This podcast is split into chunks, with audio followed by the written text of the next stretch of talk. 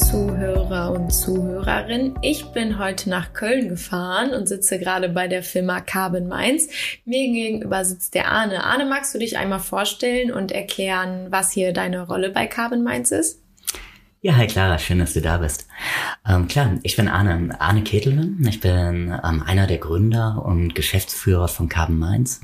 Und Carbon Mainz ist ein Datenunternehmen. Wir beschäftigen uns mit Nachhaltigkeitsdaten für die Chemieindustrie und helfen damit Unternehmen in der Transition zu einer nachhaltigeren Produktion. Also wenn wir jetzt gerade so über die Theorie sprechen, das ist ja nicht ganz so einfach. Wie, äh, warum braucht man denn Daten nachhaltig, also Daten und Nachhaltigkeit in der Chemieindustrie? Wie hängt das zusammen, diese drei Begriffe? Kannst du da noch mal so ein bisschen ins Detail gehen, damit man das noch mal so ein bisschen besser nachvollziehen kann? Ja, genau.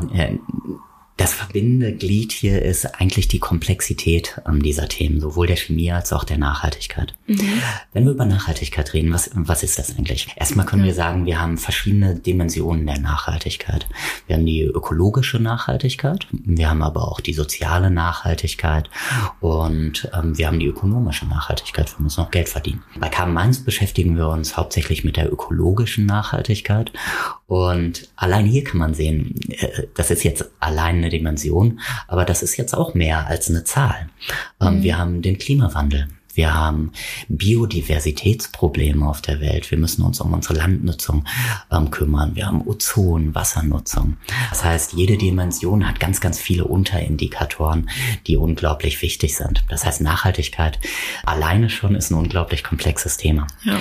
Wenn wir das jetzt mit der Chemie ähm, kombinieren, dann sehen wir, dass die Industrie auf ganz, ganz vielen Ebenen mit diesen Nachhaltigkeitsindikatoren interagiert. Nehmen wir den Klimawandel als Problem. Was sind die Emissionen durch die Produktion von einem chemischen Produkt? Das hängt zum einen davon ab, was für Rohstoffe wir nutzen. Also ist das Öl, ist das Gas? Sind das vielleicht nachwachsende Rohstoffe? Dann ist die Frage, wie kommen wir von den Rohstoffen zu unseren ähm, Produkten, die wir als Chemieunternehmen verkaufen? Mhm.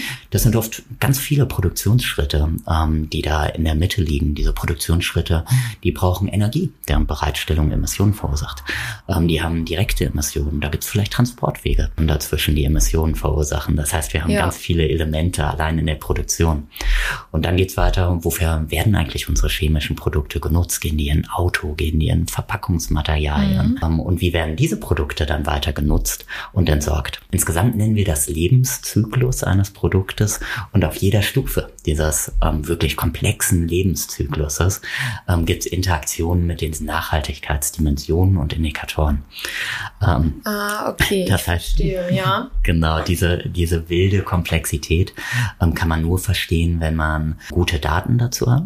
Und ähm, das ist sozusagen die Herausforderung, ähm, wenn man Nachhaltigkeit verstehen will, aber auch Nachhaltigkeitsaktivitäten leiten möchte. Also gerade jetzt auch in diesem theoretischen Konstrukt, um das erstmal äh, zu verstehen, wenn ich wissen möchte, also auch bei Produkten oder allgemein, ist das, was ich tue, nachhaltig und auch alles, was damit einhergeht, dafür brauche ich Daten um das dann zu analysieren und zu wissen, ja, ist es oder ja, ist nicht, da muss ich noch etwas verbessern. Also da kommen also Daten und Nachhaltigkeit und Chemie zusammen. So das, um das quasi erstmal zu verstehen. Wie ist das denn jetzt, wenn wir von der Theorie jetzt so in die Praxis gehen? Also wenn ich jetzt hier zu Carbon Minds komme und ich brauche quasi von euch Daten. Wie, wie ist das dann? Setzen sich dann zwei den ganzen Tag jetzt das, vor den Laptop und analysieren Zahlen und schicken mir dann den Bericht? Wie muss ich mir das dann vorstellen? Ja, genau. Also was wir bei Carbon Mainz tun, ist, dass wir ähm, Daten lizenzieren für große Chemieindustrien, ähm, aber auch für, ähm, für Up- und Downstream-Industrien, das heißt Öl und Gas oder Automobil, Tech, ähm, Fast-Moving Consumer Goods. Im Prinzip all die Industrien, die Chemikalien brauchen.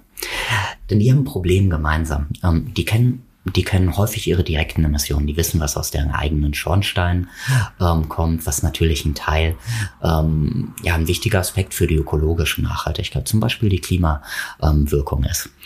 Ähm, was aber Daten sind, die häufig nicht vorhanden sind, sind die ja, ist eigentlich der weitaus größere Teil ähm, der Nachhaltigkeit von diesen äh, Emissionen. Das heißt, was sind die Emissionen durch die Produktion der Rohstoffe, die ich nutze? Mhm.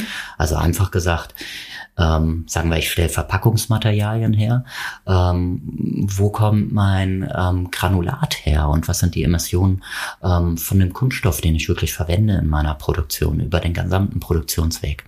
Das sind Daten, die wir erheben und wenn Unternehmen ihre eigenen Nachhaltigkeitsberechnungen machen, dann können wir diese Daten liefern oder auch bei den Berechnungen selber ähm, helfen, wenn da das Inhouse-Wissen nicht vorhanden ist. Ah, okay, also ihr, genau, ihr könnt quasi mir die Daten also auch direkt übermitteln und ich kann dann quasi danach handeln, aber ihr, ihr seid auch in so einer Beratungsfunktion. Ist das richtig? Also man könnte auch quasi sich von euch beraten lassen. Ihr habt da so zwei Sparten. Kannst du das nochmal ein bisschen darlegen? Nahezu alle Unternehmen sind ähm, zurzeit mit, ähm, mit der Transition zu einer nachhaltigeren Produktion ähm, beschäftigt und das in der Regel in Bezug auf ähm, Klimawirkung. Die wollen ihre Emissionen ähm, senken. Mhm. Aber gleichzeitig sind die Unternehmen sehr unterschiedlich weit auf diesem Weg, dieses Ziel ah, okay, zu erreichen. Ja. Also es gibt Unternehmen, die haben tolle Nachhaltigkeitsabteilungen intern, die können alle Berechnungen und Analysen selber machen. Die lizenzieren die Daten für ihre Vorketten ähm, von uns. Es gibt aber auch Unternehmen, die, ähm, die haben noch nicht das Wissen, diese Berechnungen ähm, selber zu machen. Und da können wir dann im Sinne von Consulting ähm, helfen. Und okay, für beide ähm, Unternehmen oder alle Unternehmen, egal wie weit sie sind, ist häufig die viel schwierigere Frage, wie kann man reduzieren? Mhm. Ähm, das heißt, wo in meiner Wertschöpfungskette kann ich erneuerbare Energien, erneuerbare Rohstoffe einbauen? Was ist der effizienteste Weg? Und genau hier können wir durch unsere ähm, ja durch die Modelle hinter unseren Daten auch, ähm, auch gut helfen.